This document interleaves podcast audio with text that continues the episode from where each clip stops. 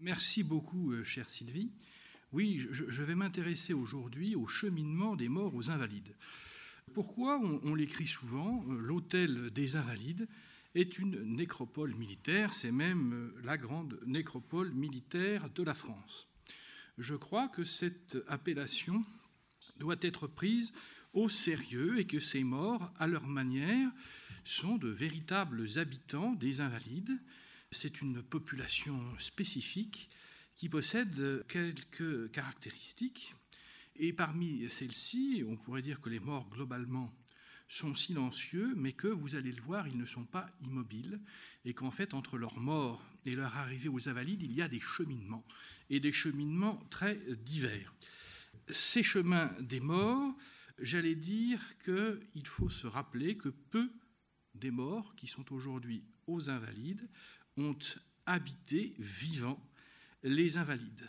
Donc, la façon dont une majorité des morts habitant aujourd'hui les invalides a rejoint les invalides est quelque chose de tout à fait intéressant. Alors, nous allons euh, essayer de scruter ce dernier voyage euh, dans cette intervention. Alors, pas dans tous ces détails, parce que le, terrain est extrêmement large.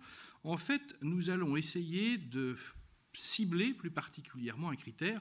Je n'ai pas l'équipement méthodologique du professeur Coste et de Madame Belmas, mais j'ai essayé de sélectionner un critère qui me semble tout à fait important pour comprendre le cheminement des morts aux invalides et qui est le délai, fort ou pas, entre leur décès et leur arrivée aux invalides. Vous allez voir que ça nous euh, indique beaucoup de choses et que ça nous permet au fond de dessiner une typologie des morts de cette population des invalides.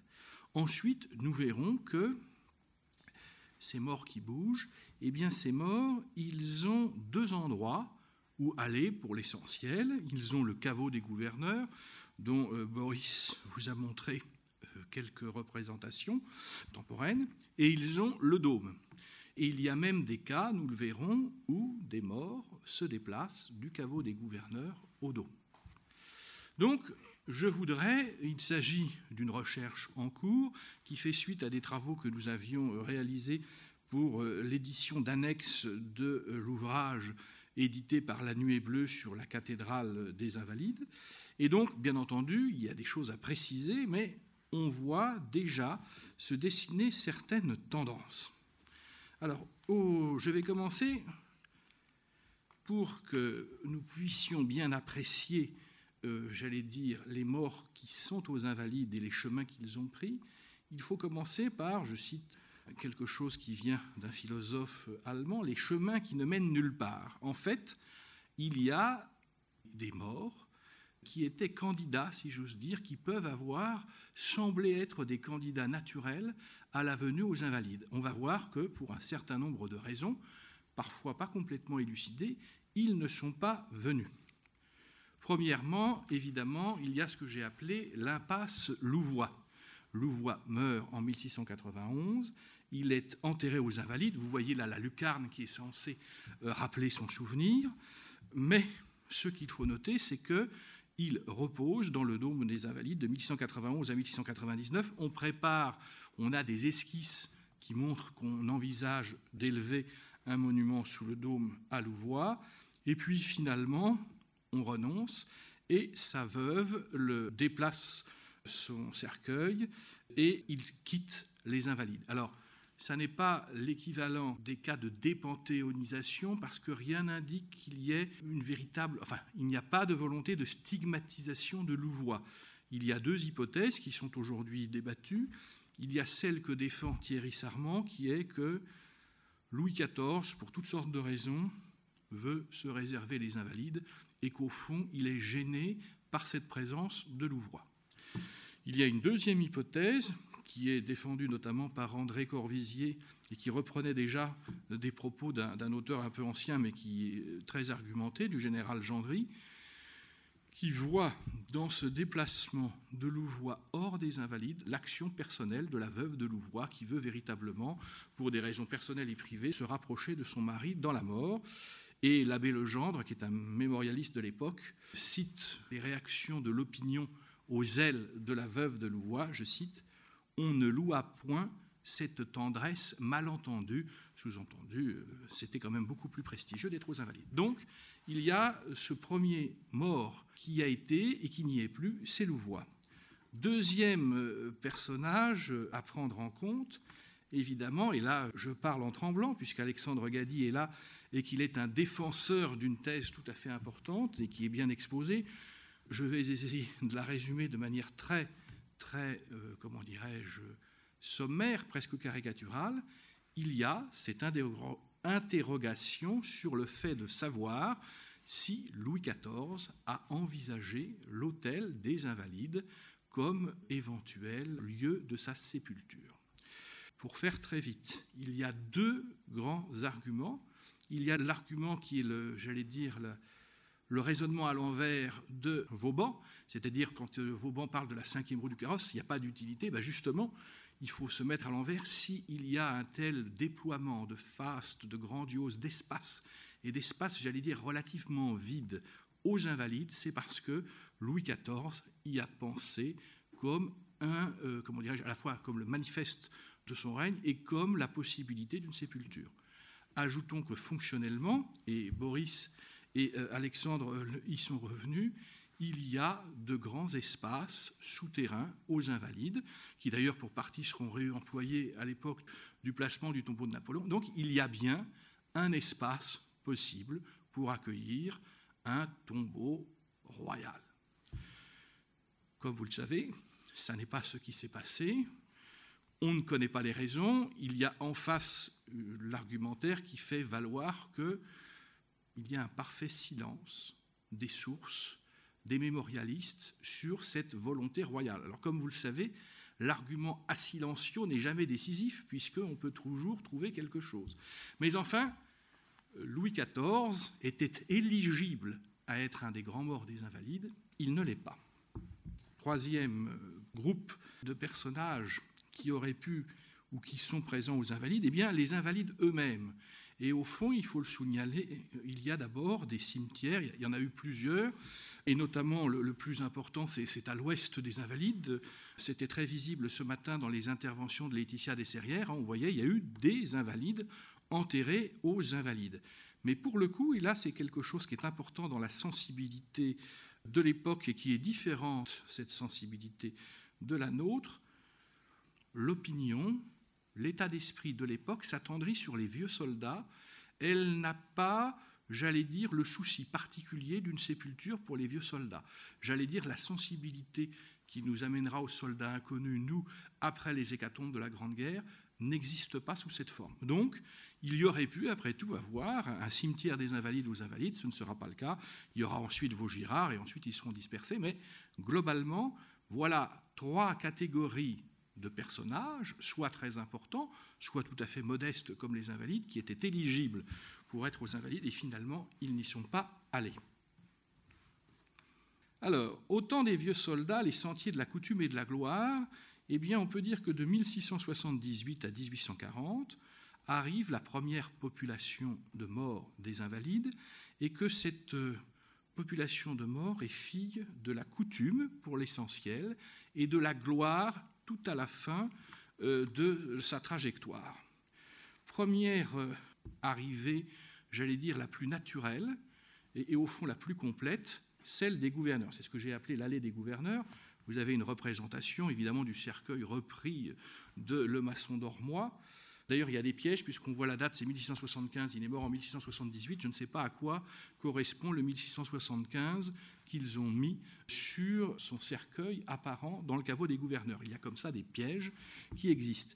Ce qu'il faut retenir, c'est que cette allée des gouverneurs, elle est fille de la coutume. C'est une coutume qui s'installe que les anciens gouverneurs des Invalides ou plus exactement que les gouverneurs des Invalides, à leur mort, en fonction, sont enterrés aux Invalides.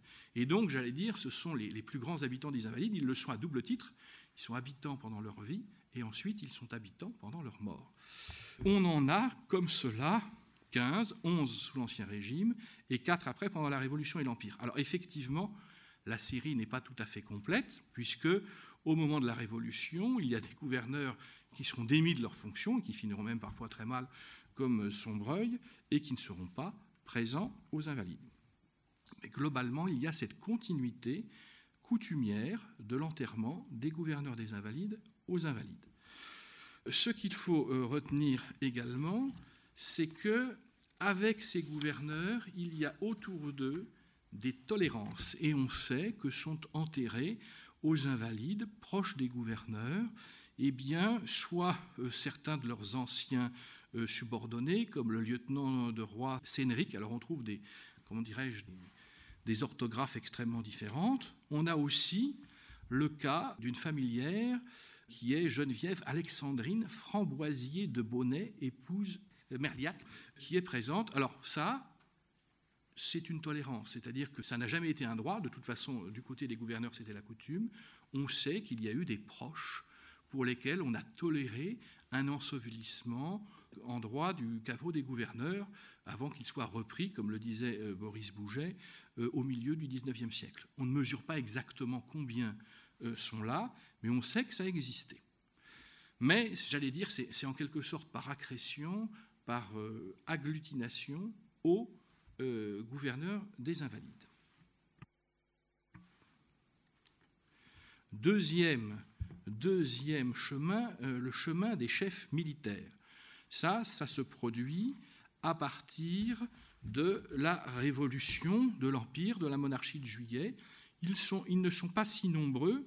Alors il faut faire attention, hein, Lariboisière, Bessières, Duroc, Raymond, Lobot, ils ne sont pas si nombreux, à ceci près que, et c'est toujours le piège des statistiques, un certain nombre de gouverneurs des Invalides sont entre guillemets cumulants. C'est-à-dire que les personnages, les gouverneurs des Invalides avant la Révolution sont des personnages très estimables, mais ne sont pas de grandes figures militaires. À partir de Napoléon, et ensuite en partie sous la Restauration, en partie sous la monarchie de Juillet, les gouverneurs des Invalides sont également euh, très souvent des glorieux maréchaux de l'époque de Napoléon. Donc il y a ce cumul entre gouverneurs des Invalides et grands chefs militaires qui peut, j'allais dire, amener à sous-estimer ce chemin des chefs militaires. Dans tous les cas, l'inhumation aux invalides se fait dans euh, le caveau des gouverneurs et elle est quasiment immédiate, c'est-à-dire la personne meurt, si elle est aux invalides, elle est enterrée, si elle n'est pas aux invalides, elle est ramenée et elle est enterrée. Il y a des cas beaucoup plus étonnants, ce que j'ai appelé les sentiers de la gloire, les grands ancêtres. Et en fait, il y en a deux. Alors, toujours dans les statistiques, je fais tout de suite un sort. Je me suis concentré sur les dépouilles et les corps. Mais il y a des cas avec simplement des cœurs ou des viscères. Dans ce cas-là, je les ai plutôt laissés de côté pour mon étude. Je les ferai entrer dans la publication. J'ai fait une exception pour Vauban parce qu'il est vraiment très important. Ce qui est important, c'est que c'est Napoléon Bonaparte qui est à l'origine du placement sous les invalides de ce que j'appellerais les grands ancêtres, les précurseurs. Il va chercher des précurseurs militaires, des grands ancêtres auxquels il puisse rajouter, euh, comment dirais-je, rattacher son régime, son pouvoir, son régime. Et là, c'est la très grande différence, c'est le facteur décisif. Alors que jusqu'à présent, vous mourrez et vous êtes enterré aux invalides, eh bien, Turenne, non seulement je passe sur le trajet qui suit mieux, puisqu'il est d'abord à Saint-Denis, c'est 125 ans après qu'il arrive aux Invalides. Donc c'est un, long cheminement. Dans le cas du cœur de Vauban, c'est 100 ans après sa mort, hein, puisqu'on a 1675-1800 dans le premier cas, 1707, 1807, 1808 dans le second cas. Donc on verra, c'est un critère qui globalement fonctionne bien, avec quand même des, des ajustements, plus la distance dans le temps est longue entre le moment où la personnalité meurt et le moment où elle arrive aux invalides, plus d'une certaine manière l'intention politique est forte, ou en tout cas le dessein du pouvoir est, euh, j'allais dire, euh, affirmé. Il y a un cas très particulier, deux cas particuliers euh, sur lesquels, et là c'est toujours intéressant, la recherche est quelque chose d'interminable, on se remet constamment en cause. On avait écrit dans Le Nuée Bleu, je me suis permis de faire une analogie avec les météorites. Et, voilà, euh, comme vous le savez, je, passe rapidement, une des hypothèses sur euh, la création de la Lune en tant que notre satellite, c'est qu'il y a eu un impact par un, très gros corps céleste et que la Terre de l'époque a été, si j'ose dire, complètement en partie vaporisée et qu'on a retrouvé ce système en quelque sorte de planète double. Évidemment, je l'aime bien et vous comprenez à quoi je fais allusion. Là où il y avait l'hôtel des Invalides, après l'impact napoléonien, il y a l'hôtel des Invalides toujours et il y a le tombeau de Napoléon. Cette sorte de planète double tout à fait originale. En fait, il y a des signes précurseurs et un signe précurseur qui ne va pas tout à fait dans mon propos statistique, mais qui est intéressant tout de même. J'allais dire, il y a un petit impact, ou plutôt une série de petits impacts, qui sont liés, le 28 juillet 1835, à l'attentat Fieschi. 14 hein. des 18 victimes de cet attentat vont être enterrées aux Invalides. Et pourquoi? Alors là, là, on est confronté à quelque chose qu'on a oublié, mais qu'aujourd'hui on a redécouvert depuis plusieurs années, qui est le phénomène du terrorisme. Et ce qui est intéressant, c'est que dans l'émotion, très rapidement, on décide de placer ces 14 victimes qui vont euh, du maréchal Mortier, duc de Trévise, à une petite vendeuse euh, toute simple de 16 ans. Hein. Donc euh, il y a une sorte d'égalisation des conditions dans cette mort. Alors quand on regarde les discours de l'époque, ils sont considérés, j'allais dire, au fond, c'est leur proximité par rapport à celui qui était visé, le roi Louis-Philippe, qui les qualifie pour les invalides. Ils ont été tués, si j'ose dire, à la place du souverain. Et donc, ils sont du coup très rapidement éligibles à ce placement. Et non seulement c'est un placement très original, puisqu'il n'est pas dans le caveau des gouverneurs, mais dans le dôme. Évidemment, dans le cas de Napoléon, là, il y a mort et inhumation immédiate. Il faudra un peu de temps, cela dit, pour construire le caveau Fieschi, qui est dans une des, allées latérales, là où est aujourd'hui le tombeau de Napoléon. On a, je, suis allé voir les, sources, hein, on voit qu'en 1838, ils sont déjà là, mais que le caveau n'est pas fini. Donc euh, tout ça a été repris dans le, cours de l'établissement du tombeau de Napoléon. Napoléon, lui, par contre, ça n'est pas immédiat. Vous vous rappelez qu'il est mort en 1821. Il faut donc 19 ans pour qu'il revienne à euh, l'hôtel des Invalides. Et quand on fait le bilan à ce moment-là, il y a 23 morts dans le caveau, 16 morts dans le dôme, Turenne, Napoléon, et les 14 morts de l'attentat Fieschi. On peut rajouter Vauban parce que par la suite, on a donné la forme au, cénotaphe de Vauban, on lui a donné une forme très proche, entre guillemets symétrique, de celle du tombeau de Turenne. Troisième temps, la nécropole, grand carrefour mémoriel militaire national de 1840 à nos jours. J'ai cherché une meilleure expression que carrefour qui n'est pas très relevée, mais c'est pourtant ça, vous allez voir, il y a plusieurs cheminements possibles. Premier cheminement, il y a ce que j'appelle le tarissement des gouverneurs. Si vous avez de meilleurs yeux que moi, vous pouvez voir le général de Grancey, qui est le dernier euh, gouverneur mort en poste aux Invalides. En fait, ce qu'il faut noter, c'est que du fait des changements politiques qui font que parfois un gouverneur est relevé de ses fonctions, du fait également de choix personnels, certains gouverneurs n'ont pas voulu être enterrés aux Invalides. Par exemple, le général Niox, qui est à la fois gouverneur euh, des Invalides, à l'époque commandant euh, dans l'appellation, et directeur du musée de l'armée, il choisit une voie compliquée, un cheminement compliqué, mais qui n'aboutit pas aux Invalides. Euh, il ne sera pas enterré aux Invalides, mais en 1919, il démissionne de sa fonction de euh, directeur du musée de l'armée de gouverneur des Invalides. Il est remplacé par son gendre, le général Malter, et lui passe les deux dernières années de sa vie comme un invalide, hein, comme un pensionnaire. Par contre, son gendre, le général Malter, mourra des suites de ses blessures en 1923 assez vite, et lui, il est enterré euh, aux Invalides. Évidemment, le moment décisif du tarissement du fleuve des gouverneurs, c'est quand on décide, après 1970, que les gouverneurs ne seront plus inamovibles et donc que seuls ceux qui mourraient en fonction seraient enterrés aux invalides. Donc là, c'est une filière qui est tarie. Deuxième point important, ce que j'appelle le méandre dynastique.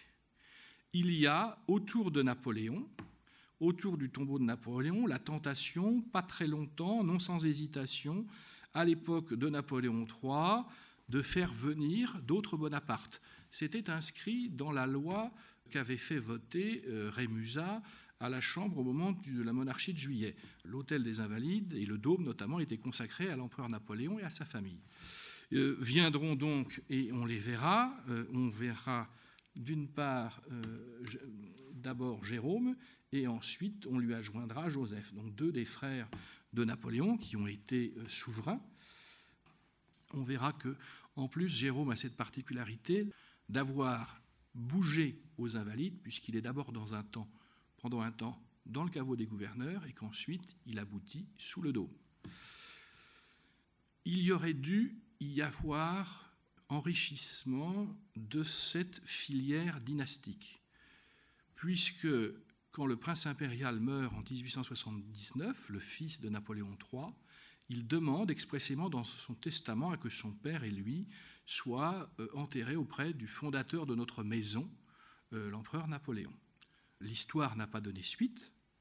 Comme vous le savez, celui qui viendra, mais là, est-ce qu'on ne peut plus vraiment parler de méandre dynastique C'est beaucoup plus tard, en 1940, l'Aiglon, et vous voyez que lui, il est mort en 1832, donc euh, c'est un laps de temps très considérable eh bien, il ne viendra que par la fantaisie d'Hitler, et qu'au fond, il fait plus partie du registre de ce que j'appelle les, égarés ou les isolés que véritablement de ce méandre dynastique qui aurait pu se constituer à l'époque du Second Empire.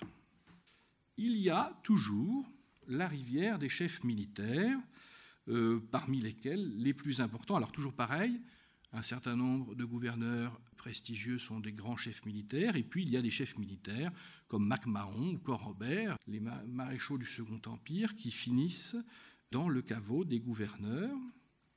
Surtout, et c'est ça qui va euh, véritablement, comment dirais-je, former un cheminement nouveau, il y a ce que j'appellerais les marées de la Grande Guerre. Parce que vous allez avoir, en une vingtaine d'années, et concentré 30 chefs militaires. Donc vous voyez, on peut dire que le dôme des invalides et le caveau des gouverneurs sont très profondément marqués par cette arrivée euh, très puissante des chefs militaires de la Grande Guerre. On va jusqu'à y mettre des amiraux de l'époque qui ont combattu pendant la Grande Guerre. Ce qu'il faut retenir, c'est que par exemple en 1931, il y a pardonnez-moi l'expression, une véritable fournée de 16 généraux et maréchaux en même temps placés dans le caveau des gouverneurs. Foch connaît un sort extrêmement particulier, puisque de 1929 à 1937, il est dans le caveau des gouverneurs, et en 1937, il passe dans le euh, dôme avec le monument, magnifique monument de Landowski que vous connaissez. Alors, il reste après encore ce que j'appelle l'archipel des grands ancêtres précurseurs isolés. Grand ancêtre, l'exemple, c'est Lyotet, qui est placé en 1961 d'abord dans le caveau des gouverneurs et 1963 sous le dôme. Pourquoi? Parce que De Gaulle le choisit en 1961 alors qu'il est mort en 1934 au Maroc, qu'il avait d'abord été enterré au Maroc on a peur que du fait de la décolonisation, son tombeau soit pris comme cible au Maroc. Et on le fait revenir, et évidemment, dans le discours de De Gaulle, c'est particulièrement clair, on fait de euh, à la fois le grand colonisateur par excellence et en même temps celui qui le premier a insisté sur la nécessaire décolonisation. Hein. donc on choisit, un peu comme Napoléon avait choisi d'aller chercher Turenne et Vauban pour y rattacher son régime, De Gaulle choisit très délibérément d'aller choisir Lyotet. J'ajoute, mais j'y reviendrai, qu'il y a en plus un message presque subliminal à l'égard de Pétain, puisqu'on sait que euh, le général de Gaulle, dans ses propos privés, a souvent considéré que le moment où Pétain euh, avait accepté en 25 de remplacer Lyotet au Maroc était le moment où il avait quitté les voies saines pour aller dans les voies de la sénilité ambitieuse. Toujours dans ces isolés, vous avez par exemple euh, Rouget de Lille. J'ai mis son avis de transfert aux Invalides de 1915. Hein, vous, connaissez l'histoire. Il devait aller au Panthéon, le Parlement était en vacances, il fallait une loi. Du coup, on s'est en quelque sorte rabattu sur l'hôtel des Invalides et il, est, il y est resté. toujours, alors, donc lui, c'est plutôt un isolé. Il y a les précurseurs ou les grands ancêtres, il y a l'arrêt, l'arrêt qui est à ce jour le dernier arrivé aux Invalides et qui est arrivé en 1992, 150 hein, ans après euh, sa mort. Donc on voit bien toujours ces choix euh, très médités. Hein. dès qu'il y a un choix qui, qui intervient avec une grande distance dans le temps, il est médité. Je rappellerai que quatre grandes personnalités ont bougé euh, du temps du caveau au dôme, Duroc, Jérôme, Foch et Lyoté. Duroc était un des chefs militaires qui était mort en 1813 et enterré aux Invalides dans le caveau. On le rapproche de Napoléon comme Bertrand, mais Bertrand est arrivé directement sous le dôme parce que, j'allais dire, par attraction napoléonienne. En conclusion, euh, que dire euh, de ces cheminements? D'abord, par rapport euh, à Saint-Denis, où il y a quand même une certaine, on sait qui pour l'essentiel, il y a des exceptions, mais globalement, euh, le passage à Saint-Denis est presque fatal, il est très déterminé. Par rapport au Panthéon, où, en tout cas, on ne fait pas état de sa volonté d'aller au Panthéon. Ça vous arrive après, il y a un choix, mais c'est quelque chose de différent. Ce qui est intéressant aux Invalides, c'est qu'il y a une part assez raisonnable, parfois, de choix.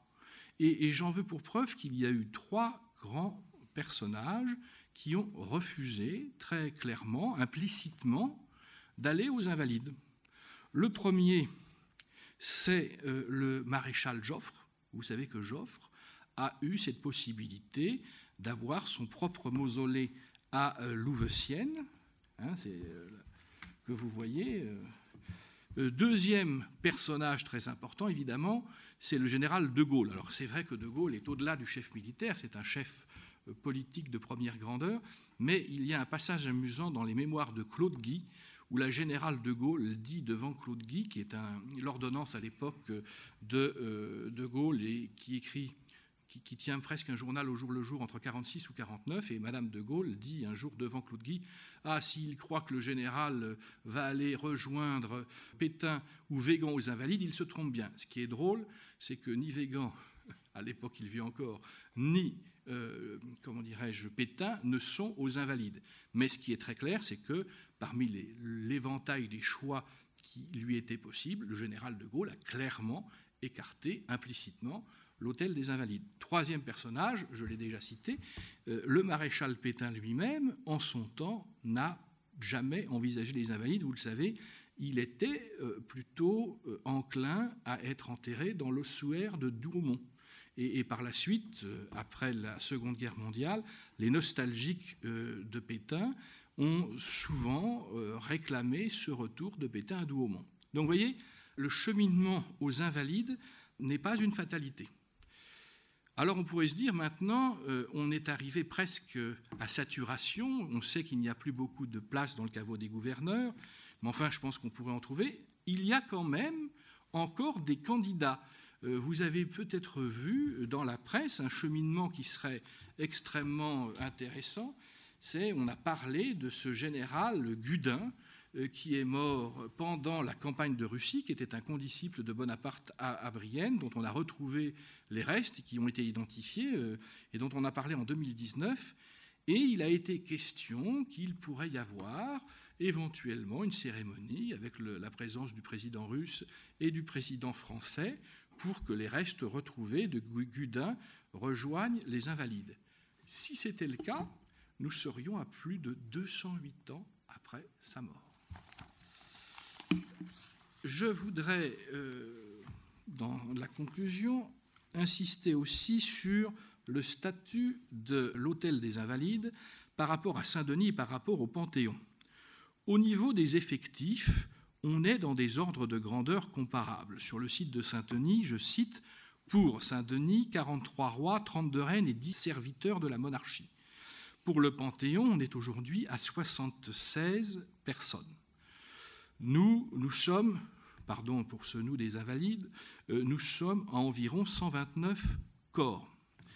Je ne parle pas des cœurs, mais je les ajouterai dans ma communication écrite. 84 corps dans le caveau des gouverneurs, 25 dans le dôme. c'est peut-être ce foisonnement, mais ce qui, dire, ce qui est intéressant aux invalides par comparaison avec les deux autres, c'est que c'est probablement là où les formes de manifestation par rapport aux morts sont les plus nombreuses et les plus variées. Le Saint-Denis, si j'ose dire, c'est une falaise morte. L'affaire est terminée. Le Panthéon, euh, le Panthéon par contre, euh, continue à être actif.